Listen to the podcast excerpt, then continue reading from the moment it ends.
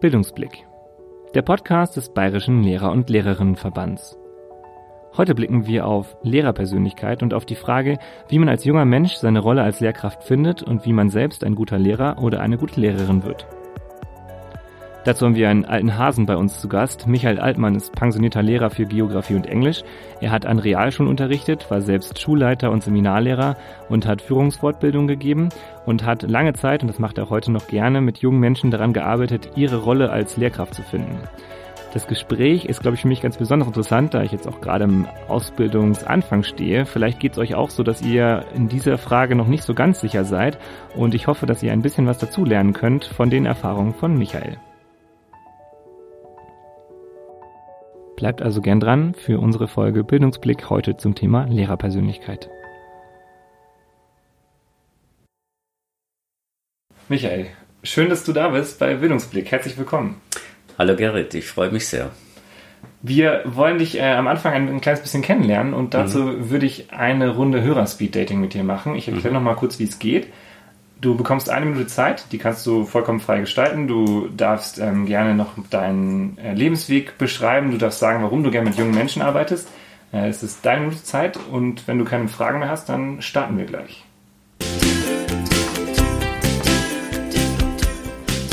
Das Speed Dating. Deine Minute. Sag uns, wer du bist. Ja, mein Name ist Michael Altmann. Ich äh, habe die Fächer Englisch und Geografie studiert und ich habe schon immer davon geträumt, Lehrer zu sein. In der Schule hatte ich sehr gute Lehrer, aber auch viel Durchschnitt und einige, die fand ich ganz schlecht. Und ich habe mir gedacht, es muss anders gehen. Und deswegen habe ich eigentlich schon seit jüngster Zeit, als ich Lehrer war, mit anderen Kollegen Unterricht besprochen, analysiert und versucht besser zu machen. Und mein besonderes Herzblut lag immer bei der Ausbildung junger Lehrkräfte und Referendare. Deswegen wurde ich Seminarlehrer, später war ich äh, Konrektor und Schulleiter. Und ganz zum Schluss jetzt die letzten zehn Jahre Seminarleiter und Chef einer großen Realschule hier im, in Oberbayern mein Herz, also das brennt einfach immer noch für diese Tätigkeit, weil ich denke, wenn wir gute Schule machen, wenn wir guten Unterricht machen, dann ist das eigentlich die Hauptsache und es gibt nichts Schöneres, auch heute, als den Lehrerberuf. Vielen Dank für die Vorstellung. Jetzt hast du schon ein bisschen das, das Thema angesprochen, da wollen wir auch gleich einsteigen. Meine erste Frage an dich wäre, wird man denn als Lehrer geboren? Ein klares Jein. okay. Also wenn man es reflektiert, denke ich, jedem nützt es, wenn er einfach eine gewinnende Persönlichkeit hat, wenn er viel mit Menschen gearbeitet hat, gerne mit Menschen zusammen ist. Und zum Beispiel in der Jugendarbeit, in der Vereinsarbeit kann man das ja gut testen, ob man vielleicht für den Lehrberuf geeignet ist. Aber ich würde nicht sagen, es gibt den geborenen Lehrer, es gibt Leute, die tun sich leichter aufgrund dieser gewinnenden Eigenschaften, die sie mhm. vielleicht haben, die gerne kommunizieren, aber jeder kann es eigentlich lernen. Es gibt ganz viel Handwerkszeug, es gibt ganz viel reflektierte Praxis. Und ich denke, wenn wir alle versuchen, uns besser zu machen, dann sind wir auf dem richtigen Weg. Mhm. Beides. genau. Sowohl die, die Eigenschaften als auch das Die harte Arbeit. Genau. Da gleich anschließend an, an das Handwerkszeug und damit verknüpft auch, es gibt ja viele wissenschaftliche Untersuchungen, zeigen, dass es, die zeigen, dass es auf den Lehrer ankommt. Mhm. Und wenn man da jetzt auch so ein bisschen was lernen kann, was macht denn dann einen guten Lehrer aus? Vielleicht auch Sachen, die lernbar sind. Mhm. Also ich denke, wenn man die, den Unterricht begreift als Beziehungssache und Inhaltssache, dann mhm. hat man schon ganz viel gelernt, denn Kommunikation hat ja ganz viel mit Beziehung zu tun und deswegen muss das reflektiert sein, wie ein Lehrer mit seiner Klasse kommunizieren möchte. Welche Fallen es gibt und welche förderlichen Elemente in der Kommunikation helfen können, für beide Seiten sozusagen ähm, den Unterricht positiv und gut zu gestalten. Können wir da gleich in so ein, so ein ganz konkretes Beispiel anschließen? Hast du vielleicht so ein Beispiel, wo du sagen kannst, ja, da ist Beziehungsarbeit in der Schule richtig wichtig. Vielleicht auch irgendwas aus deiner Erfahrung mit ähm, Referendarinnen, Referendarinnen, die du ausgebildet hast. Mhm. Also ich denke, eine ganz wichtige Sache ist, dass ich weiß, dass ich ein dienstliches Vorbild sein sollte für die Schüler. Das heißt, ich bin pünktlich, ich lege Wert auf die entsprechende Kleidung und ich gebe den Schülern das Gefühl, sie sind mir wertvoll und jede Stunde, die ich in dieser Klasse bin, die ist mir ganz besonders wertvoll, die liegt mhm. mir am Herzen. Das wäre so mal diese innere Haltung, die für mich zentral ist. Dann äh, würde ich sagen, ich sollte mich als Lehrer verbal zurücknehmen, sparsam sprechen. Das ist ein ganz wichtiges Handwerkszeug. Das heißt, kurze, klare Impulse, ähm, Fragetechnik nicht der Lehrer als Relaisstation, sondern wenn ein Schüler eine konkrete Frage hat, gebe ich die weiter an die Klasse. Und das ist halt etwas, da muss man miteinander dran arbeiten, dass man sozusagen solche Classroom Phrases trainiert, dass die wissen, aha, so hätte er es gerne, dass das Unterrichtsgespräch sich also selbst trägt und relativ frei läuft und der Lehrer sozusagen der Initiator und der Moderator ist, aber nicht der, der zu jedem Thema immer gleich wertend mhm. Stellung nimmt, aber leite ganz klar an, auch mit klaren Regeln in deinem Unterricht. Und die kann man formulieren, die kann man aushängen und man kann die laufend üben. Und dann hat man in der Klasse eigentlich den Resonanzboden, der für beide Seiten dann am ertragreichsten ist, weil der Schüler will ja gut arbeiten, aber man muss ihm sagen, wie man sich das vorstellt. Und da steckt dann auch so ein bisschen die Haltung als Lehrperson dahinter, dass ich versuche, durch diese Vorgaben einen, einen, Rahmen zu schaffen, der zu einem Unterricht führt, wo die Schüler viel lernen können, wo ich ihnen aber auch dann Freiräume ermögliche. Ganz genau. So wie ich die verstehe. Ja, okay. Ganz genau.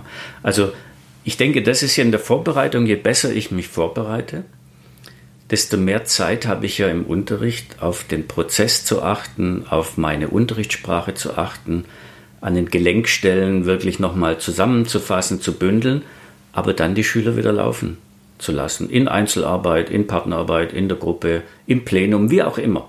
Da gibt es sicherlich keine Optimalform, sondern man muss sich halt was überlegen und zur Not auch die didaktische Entscheidung in der Stunde treffen, oh, läuft jetzt nicht so, wie ich mir das vorgestellt mhm. habe.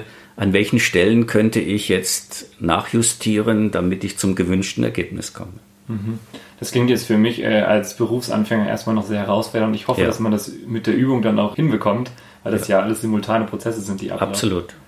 Aber schon deshalb ist es wichtig, den Schülern Stillphasen zu geben oder den Schülern Arbeitsphasen zu geben, wo sie mit der Sache und anderen Personen ringen, mhm. Um, um die Antwort, um eine Lösung. Und in der Zeit kann ich ja auch mir sozusagen eine Pause geben und meinen Prozess, meinen Unterricht reflektieren. Mhm. Also ich nehme mich raus und beobachte mich selbst und überlege mir den nächsten Schritt. Bei guter Planung habe ich schon zwei, drei Handlungsalternativen an der Gelenkstelle mhm. überlegt.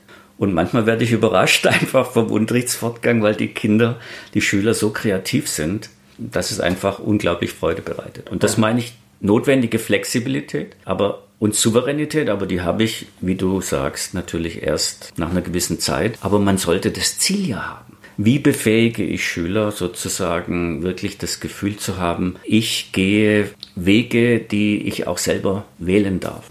Da gleich nochmal nachgefragt in, in Richtung Lehrerpersönlichkeit. Ich glaube, eine Frage, die auch viele am Anfang beschäftigt, ist, wie streng sollte man denn als Lehrer sein? Ähm, meine Pädagogik hat drei Worte: Konsequenz und Güte. Also man hat immer über mich gesagt, er ist konsequent, er ist streng er ist hart, aber gerecht, er ist fair. Und das sind Adjektive, mit denen kann ich sehr, sehr gut leben. Also Schüler brauchen einen klaren Rahmen, brauchen klare Regeln, die wir auch zusammen erarbeiten. Die hängen in der Klasse. Ich und wir Botschaften. Und da muss man auch nicht viel sagen, dann deutet man als Lehrer nur darauf. Mhm. Das machst du jetzt auch gerade, natürlich sehen es die Hörerinnen und Hörer nicht. also ich denke, so Rituale und Regeln sind ein ganz wichtiger Punkt der Verlässlichkeit.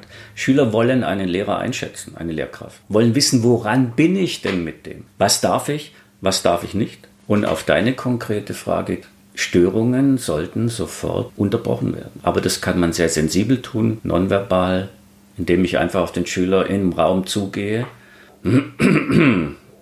das Fernlicht aufblinken lasse, mhm. also die Augen weit aufreiße, ihm den Zeigefinger zeige, ähm, Vorsicht, stopp, lass es, ich beobachte dich, bitte sei so gut, sei aufmerksam und so weiter. Das wäre Regel 1. Und Regel Nummer 2 in der Kommunikation, wenn etwas nicht passt, dann ist es ja oft deshalb eine Störung, die so wahrgenommen wird, weil keinem klar ist, warum passt er denn nicht auf. Warum fragt er denn den Nachbarn? Mhm. Besonders wichtig ist es, wenn man sich mit zwei äh, äh, Händen meldet und dann bittet, dann kommt man sofort dran bei mir. Das sind einfach so festgelegte Regeln. Okay, also quasi nochmal für die Schüler als Art Rückmeldung an dich, jetzt genau. brauche ich gerade eine besondere Hilfe. Genau. Ah, mhm. so wie im Bundestag Herr Abgeordneter gestanden Sie eine Zwischenfrage. Aha. Und so muss ich als Lehrer ja immer in der Lage sein zu unterbrechen, wenn der Schüler sagt, das ist mir jetzt ganz wichtig. Ja. Ansonsten gilt natürlich das Prinzip, lass mich kurz noch ausreden. Ja. Aber auch da sollte der Lehrer seine Gesprächsanteile gut wägen und eine steile These von mir heißt, je schlechter der Unterricht vorbereitet ist, desto mehr spricht der Lehrer. Steile These. Aber man kann es koppeln über Verbalisierung und Behaltenseffekt. Was ich nur gehört habe, vergesse ich ganz schnell. Mhm.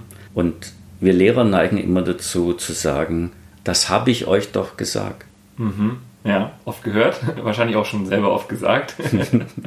und nicht erst seit Hattie wissen wir, seit der Hattie-Studie, dass letztendlich ähm, das Selbsttun, das Selbstausführen, das Selbstzeigen und Anleiten, Lernen durch Lehren, wenn der mhm. Schüler in die Lehrerrolle kommt, den anderen etwas beibringt, ob ein Lernvideo vorstellt, ein Experiment, das er gemacht hat, egal was, dann kann er zeigen, jetzt habe ich es verstanden. Mhm. Und das ist ja dann eigentlich die Form, in die wir kommen wollen. Mhm. Selbstbestimmtes Lernen, wo der Lehrer der Moderator ist und sich im Lernprozess zurücknehmen kann. Weil er es gut vorbereitet hat zu Hause, also die Handlung im Unterricht dann als Prozess sieht.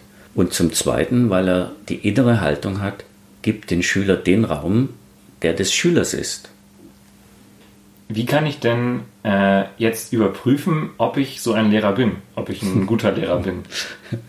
Ja, es gibt ja von Klippert ganz viele Bücher zur Teamorientierung im Klassenzimmer zum Beispiel. Über einen Fragebogen wäre eine Möglichkeit. Das kann man anonym machen, das kann man ähm, per Stuhlkreis machen. Aber ganz wichtig ist schon, denke ich, ein Feedback einzuholen, wie die Schülerinnen und Schüler den Unterricht empfinden Früher hat man gesagt, wenn es wenig Beschwerden über einen Lehrer gibt oder die Schüler sich positiv bei anderen Schülern oder Eltern äußern, dann kann es nicht ganz daneben liegen. Und man kann es wissenschaftlich angehen, man kann es praktisch angehen. Klippert, schöne Fragebögen wäre eine Empfehlung. Und dann muss man sich als Lehrer auch dem stellen und an der Stellschraube versuchen, besser zu werden. Mhm. Mhm. Also du sagst auch von den Schülern da nochmal in die Interaktion gehen und gucken, was, wie nehmen die Sinn wahr. Unbedingt. Und Feedback ist freiwillig, aber in dem Fall notwendig, um einen Lernprozess zu optimieren. Mhm. Und früher wäre das undenkbar gewesen, noch vielleicht vor 20 Jahren, ja, den, den Schülern quasi ein Urteil über die Lehrkraft zu, zu billigen. Aber ich halte es für zwingend. Und ich habe sehr, sehr gute Erfahrungen gemacht, auch bei der Beur äh, Beurteilung von Schülerleistungen. Ich habe es immer so gemacht, der Schüler hat zum Beispiel ein Referat gehalten, also hat er erstmal reflektiert, was ihm gut gelungen ist und wo er sagt, das hat er ganz gut rübergebracht und dann vielleicht auch, was würde er beim nächsten Mal verändern. Dann kam die Klasse dran, die musste aber auch immer erst die positiven Seiten herausziehen und als dritter äh, kommt der Lehrer. Und dann ist, dann merkt man, die Schüler haben eine ungeheuer gute Antenne zu beurteilen, was sie gerade wahrgenommen haben und präsentiert bekommen haben. Und die können sie dann eben auch einsetzen, um eben dem Lehrer auch mal zu sagen, hey, da an der Stelle fühlen wir uns unfair behandelt oder. Genau. Ja. Und es ist auch ganz spannend, wenn man dann zum Beispiel bei der Notengebung fragt, was würdest du dir selbst geben? Also wieder dieser Dreischritt. Mhm. Was würden die Mitschüler dir geben und was würde dir der Lehrer geben? Mhm. Häufig sind die Referenten und Referentinnen strenger mit sich und auch die Schülergruppe ist strenger mit dem Vortragenden oder der Vortragenden als die Lehrkraft. Mhm. Das ist eigentlich sehr faszinierend aber sie fühlen sich dann in den Prozess eingebunden. Und wie kommen Noten zustande? Auch das sollte ich gerade bei mündlichen Themen transparent machen, wie ich das bewerte. Und das schafft ein Vertrauensverhältnis. Und das kann man lernen. Da braucht man kein geborener Lehrer zu sein. also wieder ein Handwerkszeug. Handwerkszeug. Sehr gut. Denn wir sind ja eine Dienstleistungsgesellschaft und ja. Noten öffnen Türen. Zeugnisse haben einfach einen gewissen Stellenwert. Aber wie ich zu den Noten komme, da kann ich ganz viel tun. Ja, und da kann man die Schüler auch, denke ich, so wie du sagst, auch mit einbeziehen und das zumindest transparent machen, dass sie da ja. wissen, woran sie sind. Ja.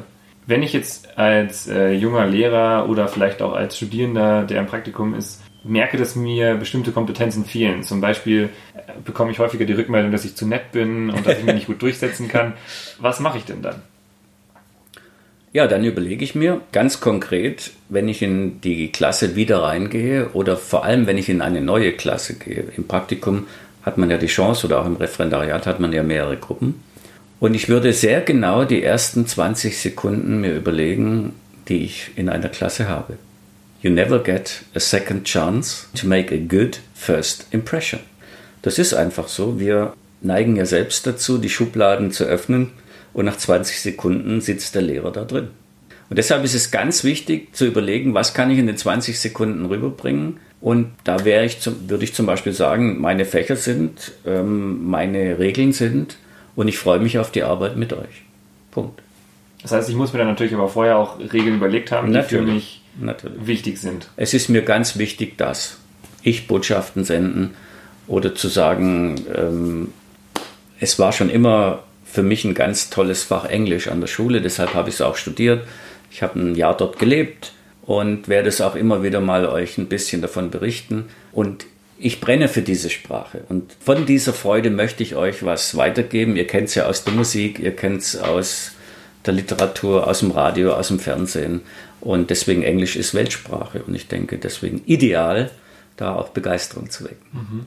Und wenn die Schüler merken, was hat er denn für eine Motivation, der ist nicht nur da, weil er einen Job macht, sondern er möchte wirklich was tun, er möchte euch was beibringen. Das ist eigentlich die Motivation, die dahinter steckt.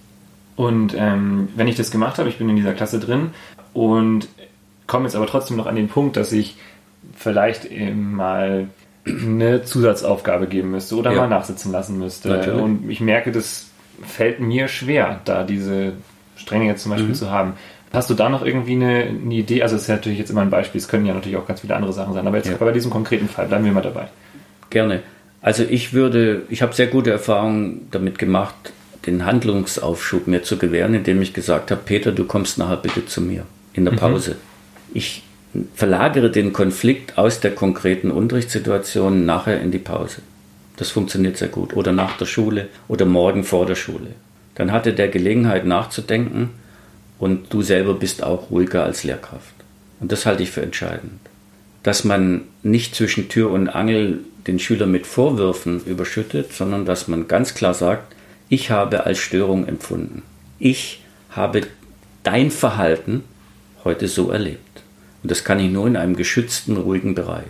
Und diese Zeit muss ich investieren, wenn ich neu an einer Schule bin. Auch als gereifter Lehrer wenn man eine Schule wechselt, dann fängt man eigentlich bei Null an. Mhm. Die Zeugnisse, die Beurteilung, das zählt alles nichts, sondern an der neuen Stelle, an der neuen Schule muss ich mir erst wieder meine persönliche Autorität, meine Sachautorität erarbeiten oder meine Funktionsautorität. Die habe ich nicht, die fällt mir nicht vom Himmel.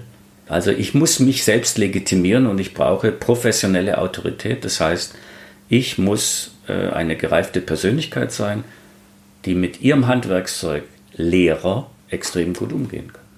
Und dieser Handlungsausschub kann ich mir vorstellen, das habe ich auch schon ein paar Mal erlebt, äh, dass dann vielleicht äh, Kommilitonen oder auch ich selber irgendwas ausgesprochen haben, was man dann nachher gar nicht einhalten kann. Mhm. ist ja da auch eine gute Richtig. Präventionsmaßnahme Richtig. zu sagen, ich denke selber nochmal drüber nach, Richtig. was ich da jetzt überhaupt kommuniziere. Und dann wäre das Thema, ruhig mal Zeit zu nehmen, zu sagen, dann möchte ich mit euch Regeln besprechen. Und ähm, wenn das jetzt nur wenige Schüler sind, kann man das im individuellen Gespräch machen.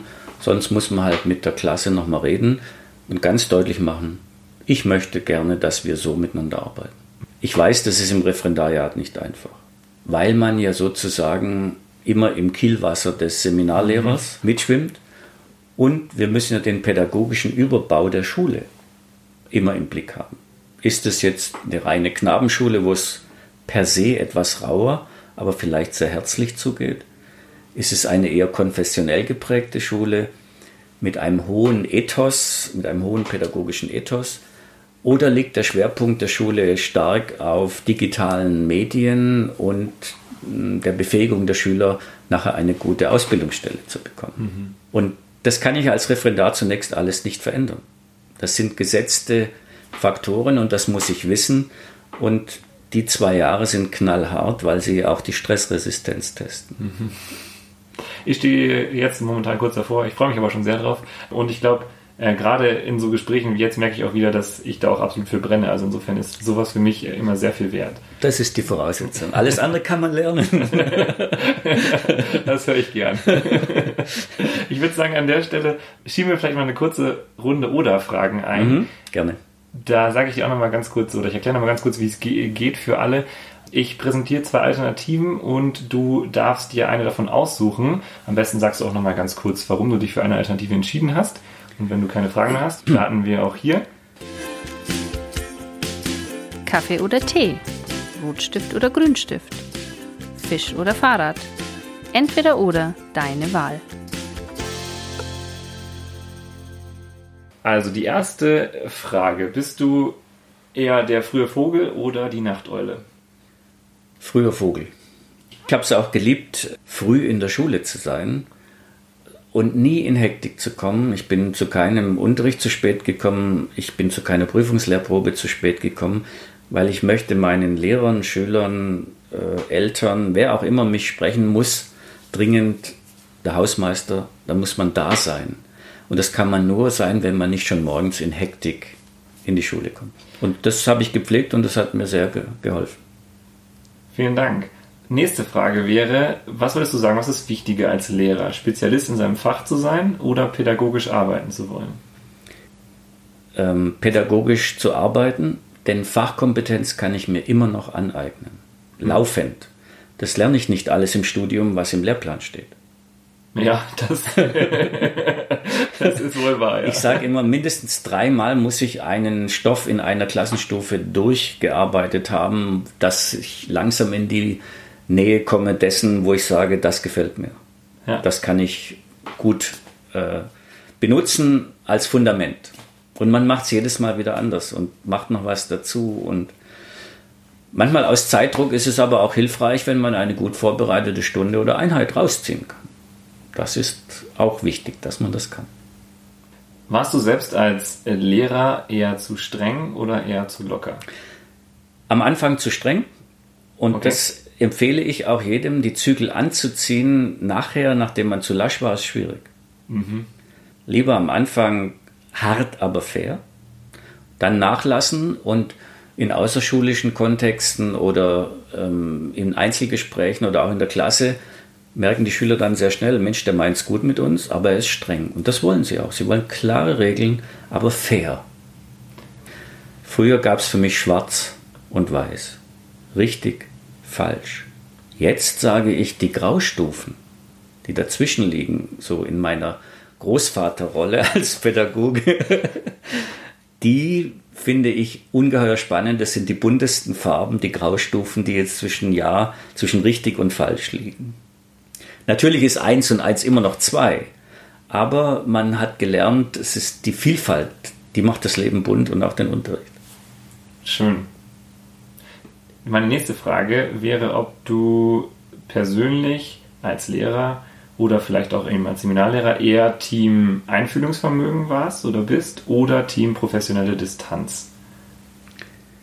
Da kann ich kein Oder sagen. Ich glaube, beides zu verbinden ist das Optimum. Okay. An der richtigen Stelle professionelle Distanz, aber auch Einfühlungsvermögen. Beispiel Prüfungslehrprobe. Die schlimmste Situation für einen Referendar, wenn er nur die Note bekannt gegeben bekommt und im mhm. Grunde gar nicht weiß, warum. Mhm. Also führe ich ein Vorgespräch, wenn er es nicht selber sagen kann, dann hebe ich ihn drauf, also zum Beispiel Zeitstruktur, Lernziele, Medieneinsatz, Gesprächsführung. Und dann weiß der Referendar schon, aha, das könnten die Knackpunkte sein und dann kommt er von sich aus auch und dann ist auch die Akzeptanz einer Note viel besser. Und ich sage dann so, jetzt ist das Prüfungsgespräch beendet und jetzt würde ich Ihnen gerne noch ein paar Sätze so sagen. Mhm. Also zum Beispiel, ähm, was mir besonders bei Ihnen gefallen hat, ist Ihre Lehrerpersönlichkeit. Als Seminarleiter und Schulleiter hätte ich Sie gerne in meinem Team. Machen Sie so weiter. Oder seien Sie nicht enttäuscht, weil heute vielleicht nur in Anführungszeichen eine 3 rausgekommen ist. Mhm. Sie können bestimmt mehr. Aber das ist eine Momentaufnahme. Und sie lernen an dieser Situation extrem viel, weil sie sich vielleicht 40, 50, 60 Zeitstunden auf diese eine Stunde vorbereitet mhm. haben. Das machen sie nie mehr. Und deswegen müssen sie jetzt exemplarisch diesen Druck aushalten und diese vielen Facetten durchdenken. Und deswegen gebe ich Ihnen jetzt diese Kurzrückmeldung und Sie können dann mit, dem, mit meinem Seminarlehrer, der ja in der Prüfungskommission ist, Kontakt aufnehmen und nach ja, angemessener zeitlicher Distanz nochmal die Stunde reflektieren mit ihren Stärken und Schwächen. Mhm. Also auch da wieder so beides, die, diese klare Rückmeldung, das was du auch vorhin schon über die Schüler gesagt hast, aber trotzdem auch irgendwie dieses Verständnis und diese, ja. diese Menschlichkeit. Ja, und auch zu sagen, sie sind auf dem richtigen Weg, seien sie nicht enttäuscht, ähm, es passt. Mhm. Schön. Das ist mir ganz, ganz wichtig. Ja. Ich kann mir vorstellen, dass es auch sehr, sehr hilfreich ist. Es wirkt sehr entlastend, wenn ich mir vorstelle, dass ich in dieser Situation bin. Ja, ja man war es ja selber oft genug und ähm, da ist man nicht nur auf die Kompetenz und seine Leistung angewiesen, sondern auch ein Stück weit auf Verständnis und Güte der Prüfenden. Nobody is perfect. Mhm. Und wenn man sich bewusst macht, in wie vielen Situationen man im Leben schon Freunde oder Hilfen oder Unterstützung hatte, dann sollte man sowas weitergeben. Also vielen Dank für diese Eindrücke auch und generell für die, für die Oder-Fragenrunde. Ich würde sagen, wir gehen noch mal ein bisschen thematisch zurück Jetzt hast du mir eine Frage schon vorweggenommen. Ich wollte dich nämlich eigentlich noch fragen, wie ich als Lehrer in eine neue Klasse reingehe. Darüber haben wir schon gesprochen. Aber was ja vielleicht so ein bisschen auch mit damit verknüpft ist, in eine neue Klasse reinzugehen oder generell so vielleicht das erste Mal allein vor einer Klasse zu stehen, ist ja so eine gewisse Angst auch. Ja. Und ich glaube da, vielleicht, also jetzt aus meiner persönlichen Erfahrung, aber auch aus dem, was ich sonst so in meinem Umfeld mitbekomme, entspringt jetzt diese Frage, bin ich denn ein schlechter Lehrer, wenn ich Angst davor habe, das erste Mal so allein vor der Klasse zu stehen? Entschiedenes Nein. Weil ich denke mir, eigentlich ist es doch genau meine Aufgabe, da darf ich doch keine Angst vor haben. Nein, denken wir an einen Schauspieler, der Lampenfieber hat, wenn er abends zur Premiere oder zu seiner Vorstellung auf die Bühne geht. Und Lampenfieber ist eine Schutzreaktion. Die hilft mir, es, mir der Gefahren bewusst zu sein, gewisse Ängste vielleicht auch zu haben, aber deshalb alles zu reflektieren und alles zu tun, damit der Unterricht gut wird, damit die Stunde gelingt, damit die Kommunikation funktioniert. Also ich glaube, ein bisschen Lampenfieber, vor allem am Anfang, muss sein. Und das legt sich dann auch mit der Zeit. Aber ich habe es auch erlebt, es gab Klassen, die haben, da hat der Altmann-Faktor, wie ich das genannt habe, meine Pädagogik, da hat er nicht funktioniert. Also es gab immer in jedem Schuljahr eine Klasse, da hat es nicht gezündet, da hat die Chemie nicht gestimmt. Und das muss man sich auch eingestehen, dass es Klassen gibt, da, die kann ich nicht begeistern. Und was hast du dann gemacht? Dann habe ich halt, ich sage jetzt nicht Unterricht nach Vorschrift, aber ich, ich habe dann auch ein bisschen meine Bemühungen eingestellt, muss ich ehrlich sagen, weil du brauchst einen Resonanzboden. Und deshalb ist es auch durchaus legitim, den Schülern zu sagen, ich komme heute in die Schule, ich, ich mache das sehr, sehr gern, das ist mein Lieblingsfach, ich freue mich mit euch zu arbeiten und natürlich ein bisschen aufgeregt bin ich auch, wie geht es euch denn heute? Was habt ihr denn erwartet? Und es hilft zum Beispiel auch, ein paar Dinge über sich selbst zu sagen. Alter, Familienstand, studierte Fächer, Hobbys, ganz wichtig. Hast du ein Haustier, hast du kein Haustier? solche Dinge, ähm, weil man dann ein bisschen einen Einblick in diese Person kommt, bekommt, die da vorne steht. Also öffne dich durchaus und sage, was du sagen möchtest. Das halte ich für ganz wichtig. Sei authentisch. Du musst jetzt nicht dein Innerstes ausbreiten, aber ich nenne es vertrauensbildende Maßnahmen. Mhm. Friedliche Koexistenz. nee, absolut. Es ist auch was, an das ich mich äh, gerne zurückerinnere. Das war ja auch das, was man als Schüler fand das immer sehr interessant auch. Ja, und ich, und ich, ich merke aber auch, dass wenn ich vor der Klasse stehe, dass ich das auch eigentlich ganz schön finde, wenn die so ein bisschen wissen, wer da überhaupt steht. Natürlich. Und dass das auf jeden Fall dazu beiträgt, dass mir auch ein bisschen, ich meine, ich will ja über die auch was wissen. Ich will ja auch, dass die Haustiere haben, was sie so Richtig. gerne machen. Richtig. Ja. Und sie dürfen dann auch Fragen stellen, das war auch eine ganz gute Struktur. Und das bricht das Eis. Und dann habe ich mir auch am Anfang wirklich Zeit genommen, ähm, kennenlernen, sich vorstellen und regeln. Was will er? Mhm. Wie läuft's? Das fängt beim Heft an, beim Eintrag. Es geht um die Kommunikation bis hin zu dem Ziel, dass man am Anfang sagt, was ist dein Ziel in diesem Fach, in diesem Schuljahr? Wo sind deine Stärken? wo sind deine Schwächen, was willst du tun, damit es am Ende ein, welche Note strebst du an, was möchtest du verbessern. Also, dass man den Schüler ganz konkret einbezieht und ihn zum Handelnden macht des Bildungsprozesses. Ich würde ganz gern noch ein bisschen an den Anfang zurückgehen. Hm, des Gesprächs, du hast gesagt, dass du äh, auch Lehrer hattest, die es nicht so gut gemacht haben. und dass sich auch das äh, motiviert hat, selber Lehrer zu werden. Und da würde ich ganz gern von dir ähm, wissen wollen, kannst du vielleicht so, so ein Negativbeispiel mal beschreiben mhm. ähm, und dann vielleicht auch sagen, was du daraus gemacht hast? Mhm. Also beispielsweise gab es Lehrer, die haben schon gewusst, ah, wenn Altmann sich meldet, das könnte Ärger geben. Weil ich war, ich war Klassensprecher, ich war Schülersprecher und ich habe mich auch für Belange meiner Mitschülerinnen und Schüler eingesetzt. Und ich habe auch sehr kritisch die Dinge hinterfragt, aber ich war eigentlich immer sehr höflich und bemüht, niemanden bloßzustellen. Und wenn man dann abgebügelt wird, ich versuche jetzt mal den Lehrer nachzuahmen, das war unser Mathe- und Physiklehrer, mhm. der hieß Bölitz und der sagte, Altmann, Sie brauchen sich gar nicht melden, ich weiß, da kommt schon wieder irgendeine kritische Frage, ich will Sie nicht hören, ich habe Ihnen das Problem bewiesen, seien Sie still, sonst gehen Sie raus. So kann ich doch nicht mit einem Schüler umgehen. Mhm. Oder mein Chemielehrer, ich hatte im Abitur, habe ich mich in die mündliche Prüfung gemeldet, ich stand 3,5 und das war damals halt so, hätte ich die 3 oder die 2 gemacht, hätte ich die bessere Note bekommen. Und was bekomme ich in der Prüfung? Ich habe wirklich Stunden, Tage, Wochen lang mich auf diese Prüfung vorbereitet. Ich bekomme 3,5 und hinterher frage ich dann, warum? Ich hätte mich besser eingeschätzt. Ja, ähm, Sie waren immer so ein kritischer Geist und ähm, Sie haben den Unterricht immer wieder gestört und deswegen kann es jetzt nicht sein, dass Sie im Zeugnis eine 3 stehen haben. Also es ging nicht um die Leistung an sich, sondern genau. um... Um die Persönlichkeit und eigentlich eine Begründung, die man heute sicherlich so nicht halten kann. Mhm. Die würde ich mir auch nicht mehr gefallen lassen. Mhm. Aber wie Mark Twain ja auch sagt, 24 Stunden später bist du auch schlagfertig. Ja. Aber ich meine, letzten Endes, äh, du hast es ja vorhin gesagt, war das für dich auch eine Motivation ja. zu sagen, ich, ich kann das besser, ich ja. gehe in den, den Lehrberuf. Ja.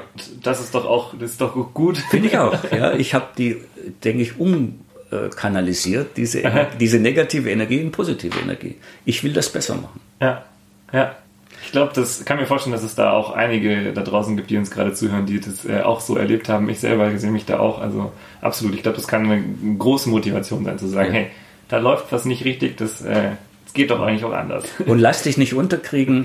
Und trotzdem du Form und Stil warst und respektvoll auftrittst, es muss erlaubt sein, auch jetzt auf die Schülerpersönlichkeit äh, übertragen, dass man mit solchen Schülern umgeht. Die bringen den Lernprozess voran, die bringen die Gruppe voran und die trauen sich was. Mhm. Also bitte nicht den Uniformschnitt, wir stellen die Grasnarbe auf sechs Zentimeter ein und alle Köpfe, die darüber ragen, schneiden wir ab. Mhm. Nein, ja nicht. Ähm, in, deiner, in deiner gesamten Lehrerlaufbahn gab es Momente, wo du auch mal an dir oder vielleicht auch an deiner Lehrerpersönlichkeit gezweifelt hast und kommt es auch nach 10, 20 Berufsjahren nochmal vor oder ist man dann irgendwann gefeit davor, wenn man so viel Erfahrung hat, dass das nicht mehr passiert? Also ich habe schon angedeutet, es gab Klassen, da hat der Altmann-Faktor nicht gezündet das prellt das Ego später nicht mehr so sehr. Mhm. Weil man sagt, na gut, ich bin auch mit 90, vielleicht 85, 80 Prozent zufrieden, wo ich guten Unterricht machen kann, wo es klappt und so weiter. Das muss man sich auch sagen. Also verwende nicht äh, 80 Prozent deiner Energie, um den Deckeneffekt auf 100 zu bringen. Das mhm. schaffst du nicht.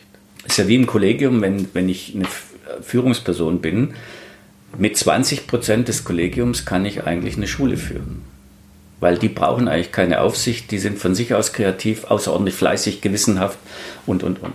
Und so ist es in der Klasse auch. Wenn ich einen Teil der Klasse intensiv gewinnen kann, die 60 Prozent in der Mitte neigen mal hierhin, mal dahin, aber in der Regel kann man die gut auch einfangen. Und dann gibt es noch 20 Prozent, die können das nicht so gut oder die wollen es nicht so gut. Und da ist es halt schwierig. Und dann, da muss man sagen, dann machen wir friedliche Koexistenz oder es gibt dann klare Regeln oder zur Not auch Disziplin. Thematik, dann muss ich die eben pädagogisch behandeln. Mhm. Und da ist es immer hilfreich, auch die Eltern sehr frühzeitig mit ins Boot zu nehmen. Aber das hat nicht dazu geführt, dass du irgendwann mal gesagt hast, boah, ich muss das jetzt hier irgendwie Auf keinen Fall. Und Gottes Willen, nein. Bin ich der Richtige dafür? Nein. Weil ich denke, ähm, vor allem mit jungen Leuten, wenn man Referendare da hat, Praktikanten da hat, ähm, junge Kollegen in der Fachschaft hat, dann ist es immer wieder eine Motivation, äh, miteinander in Austausch zu gehen und sich zu überprüfen. Auf deine konkrete Frage, wenn ich es noch sagen darf, das gehört auch zu meinen zehn Geboten, die ich mir selbst gegeben habe. Mhm wenn du Hilfe brauchst, hol sie dir. Ja. Auch außerhalb der Schule oder im Kollegenkreis mit Supervision zum Beispiel. Ich denke, das ist eine ganz wichtige Botschaft. Oder kollegiale das, Beratung. Ja, das ist ja auch viel ähm, so das, das Bild oftmals noch ist, der Lehrer als Einzelkämpfer und mhm. da auch zu sagen, nee, ich kann da, kann da auch mal sagen, das kann ich jetzt nicht, das kann ich noch nicht. Genau. Da brauche ich jemanden. Zeige dich ruhig schwach, also habe diese Größe. Ja. Früher war ja der Lehrer allwissend und heute muss man einfach sagen, du bitte lass uns das recherchieren und sei so gut, trag's nächstes Mal vor. Und ich schaue auch nach. Und man darf es aber ja nicht vergessen. so warst du in unserer Schulzeit gerne mal. Ja, das war doch immer das, das beliebte Mittel zu sagen. Das machen wir nächste Stunde oder genau. passt jetzt nicht. Das kann nicht sein. Dann muss ich halt eine kurze Antwort geben und sagen, Einschub, passt jetzt nicht, aber wir, am Ende der Stunde, drei Minuten vor Schluss, bitte erinnere mich und dann machen wir das. Ja. Oder wir vertagen es auf morgen versprochen. Und wenn die Schüler wissen, das macht er auch, dann passt das. Also auch da verschieben, damit ich das generelle Ziel meiner Stunde noch erreiche. Wenn ich zum Beispiel drei Tage später eine Schulaufgabe habe, dann muss ich vorrangig meine Schüler befähigen, eine, eine gute Schulaufgabe zu schreiben. Mhm. Und Grundsatzdiskussionen müssen dann halt erstmal zurückstehen. Und das kann man ihnen aber begreiflich machen. Legitimiere dich, mache deine Gründe transparent sprich darüber und zeigt durchaus auch in Anführungszeichen deine Schwäche, deinen Klärungsbedarf. Das macht dich menschlich und authentisch. Mhm. Ja. Ich würde jetzt so langsam das Ganze so ein bisschen äh, zusammenfassen, schließen wollen und mhm. dich erstmal fragen, magst du vielleicht noch, hast du vielleicht noch was, was du jetzt äh, Studierenden, die jetzt gerade zuhören oder auch Referendaren, Junglehrern mit auf den Weg geben magst? Ja, ich denke, die Geschichte, die Mutmachergeschichte, die Geschichte gegen die Angst. Gerne. Wäre vielleicht ja. ganz hilfreich. Also ich fasse sie ganz, ganz knapp zusammen. Wenn man sie vorliest und ein bisschen szenisch vorträgt, ist es natürlich viel, ähm, wie soll ich sagen, schöner und nachhaltiger. Aber ich versuche es jetzt mal. Ein junger Mensch, der sehr viel gezweifelt hat und sehr viel Angst hatte, hat sich überlegt, wie kann ich denn erfahren, ob andere Menschen auch Angst haben? Und vor allem, wie gehen sie damit um? Und jeder Junglehrer, der anfängt als Referendar in einem völlig neuen Umfeld, hat Angst. Das wäre ja unnormal, wenn er es nicht hat. Wir haben darüber gesprochen, jeder Schauspieler muss gewisses Lampenfieber und auch gewisse Ängste haben, damit er gut arbeiten kann. Völlig normal. Also, dieser Junge zog aus und fragte dann einen Piloten, was, hast du Angst? Und er sagte ja. Und dann war er überrascht. Ja, wovor denn? Naja, es könnte eine Bombe versteckt sein, das Triebwerk könnte ausfallen, ich könnte die Orientierung verlieren, ich könnte im Hurricane abstürzen und so weiter und so weiter. Ich habe freilich Angst. Ja, und was machst du dagegen? Sagt der Pilot, du, es ist so, ich habe drei Kriterien. Ich bin so vorsichtig, wie es geht. Ich mache es so gut ich kann, ganz bewusst. Und ansonsten mache ich es wie bisher auch, wo es eigentlich ganz gut geklappt hat. Dann ist er noch zum Stierkämpfer, dann ist er noch zum Autorennfahrer und verschiedenen anderen gegangen und im Grunde genommen hat er festgestellt, alle haben immer Ängste, alle haben Bammel, alle haben Lampenfieber und alle haben sich eine Struktur überlegt, wie kann ich damit umgehen. Da gibt es sogar in der Psychologie so eine Kartenspiel, das heißt die Angst als Freund. Das gehört zu unserem Leben. Das ist Teil des Lebens und man muss es einfach akzeptieren und jetzt klären, wie kann ich darüber hinwegkommen, wie kann ich die besiegen. Mhm. Und der Junge fragte nie mehr und er hat sich immer gesagt, ich bin so vorsichtig, wie es geht, ich mache es so gut ich kann, ich strenge mich wirklich an und ansonsten mache ich es wie bisher. Denn abgesehen vom Lehrerleben gibt es auch noch ein richtiges Leben. Und wenn Sie das nicht führen, wenn Sie nicht so resilienzfähig sind, dann werden Sie nicht lange auf den Burnout warten müssen. Vielen, vielen Dank für, diesen, für diese schöne Geschichte zum, zum Abschluss. Eine ganz unerwartete Sache, die wir unsere Gäste immer noch fragen zum Schluss, ist äh, ein Buchtipp, um so ein mhm. bisschen vielleicht auch aus diesem Gespräch so ein bisschen wieder auszusteigen, darf aber auch gerne was Thematisches sein. Gibt es vielleicht äh, ein Buch, das du privat gerade liest oder das du unbedingt empfehlen magst für alle jungen Leute, die äh, mit dem Lehramtsberuf liebäugeln oder mhm. schon drinstecken? Mhm. Hast du da irgendwie eine Empfehlung? Also die Hattie-Studie in Verbindung mit dem Herrn Zierer aus Augsburg, mit dem Pädagogen. Das ist natürlich keine Literatur, die ich abends lesen kann, ja. wenn ich ins Bett gehe. Ja. Aber da kann ich verschiedene Aspekte mir einfach anschauen, welche Feldstärke zum Beispiel die Lehrerpersönlichkeit hat, mediengestützter Unterricht oder die Digitalisierung. Die Feldstärke liegt nämlich da relativ niedrig. Mhm. Und deswegen sage ich immer, wenn ich hinterm LKW, hinterm Zementlaster herfahre und da steht drauf Beton, Gedankenstrich, es kommt darauf an, was man draus macht. Und deswegen würde ich das zur Lektüre empfehlen, gezielt diese Fragen zu untersuchen, welche ähm, Faktoren tragen zu einem gelingenden Unterricht bei. Mhm. Punkt 1. Zweitens, was Führung betrifft, würde ich Shackleton ähm, äh, empfehlen. Da gibt es ein Buch, Shackletons Führungskunst heißt das. Mhm. Und der hat ja eine Expedition zum Südpol gemacht. Ah beim Ersten Weltkrieg, so 1915, da war das ja auch so ein bisschen das Rennen der Großmächte, wer ist der Erste? Und er ist gescheitert, weil ähm, er nicht der Erste war, aber er hat hervorragend im Vorfeld seine Leute ausgesucht für die Expedition. Der hat vorausgesehen, was kann ich tun, wenn wir eingeschneit sind und vier Tage das Zelt nicht verlassen können. Also ich brauche jemanden, der gut Geschichten erzählen kann, der die Crew aufheitert, also wie Müller beim FC Bayern München. Mhm. Äh, jemand, der immer einen schlauen Spruch drauf hat, die Leute gewinnen kann oder der, ein Lied, äh, der, der Gitarre spielt, etc. Ein Zimmermann, ein äh, Installateur, einen guten Koch, aber eben auch diese menschlichen Aspekte dürfen nicht zu kurz kommen. Und er hat es geschafft, er hat einen Teil der Crew zurückgelassen, hat es geschafft, nach England zurückzukehren und eine Rettungsmission zu starten. Und von den 29 Personen ist keiner umgekommen. Mhm. Und die hatten ja miserabelste Ausrüstung, Rosshaarschuhe, ähm, Rosshaar-Schlafsäcke, die feucht wurden, die geschimmelt haben nach einer Weile. Also verglichen mit dem, was wir heute haben, mit den Kommunikationsmöglichkeiten GPS, Funk, Telefon und so weiter, nicht zu vergleichen. Und da kann man sehr viel lernen, wie man sich zum Beispiel auf eine Klasse, auf Unterricht, auf Schule im weitesten Sinne vorbereitet. Einfach mhm. aufs Leben. Mhm. Hat mich sehr berührt und ansonsten empfehle ich jetzt im Bereich Pädagogik sehr Klippert. Das ist so mit mein, einer meiner ähm, Lieblingsautoren, weil das sehr handlungsorientiert ist und sehr praktisch. Kann man sofort umsetzen. Vielen, vielen, vielen Dank für diese drei Buchtipps. Und vielen Dank auch, dass du da warst und heute mit uns über Lehrerpersönlichkeit gesprochen hast.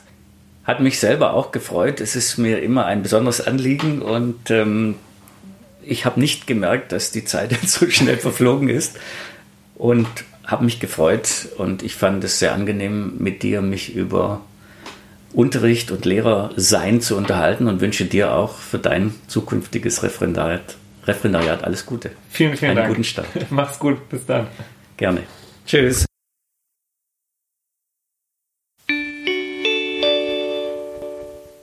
Das war's für diese Folge Bildungsblick. Wenn ihr praktische Erfahrungen zum Thema Lehrerpersönlichkeit sammeln wollt und noch mehr von Michael hören möchtet, dann schaut doch mal, ob ihr an einem seiner Seminare teilnehmen wollt. Michael gibt immer mal wieder Seminare für die BLV Akademie und zwar genau zum Thema Lehrerpersönlichkeit, immer zum Referendariatsbeginn, ganz praktisch. Wenn ihr daran Interesse habt, dann schaut doch einfach mal auf der Seite der BLV Akademie vorbei. Das ist blv.de slash Akademie und da findet ihr dann die Seminare im Februar und September. Wir machen in zwei Wochen weiter mit Montessori-Schulen und der verrückten Frage, wie Schülerinnen und Schüler ohne Noten lernen können. Wir werfen da einen Blick für euch hinter die Kulissen. Wenn ihr mit uns in Kontakt bleiben wollt, macht das gern wie immer Instagram oder schreibt uns eine Mail bildungsblick.blv.de. Bildungsblick. der Podcast des Bayerischen Lehrer- und Lehrerinnenverbands. Wir hören uns in zwei Wochen. Bis dahin macht's gut. Ciao.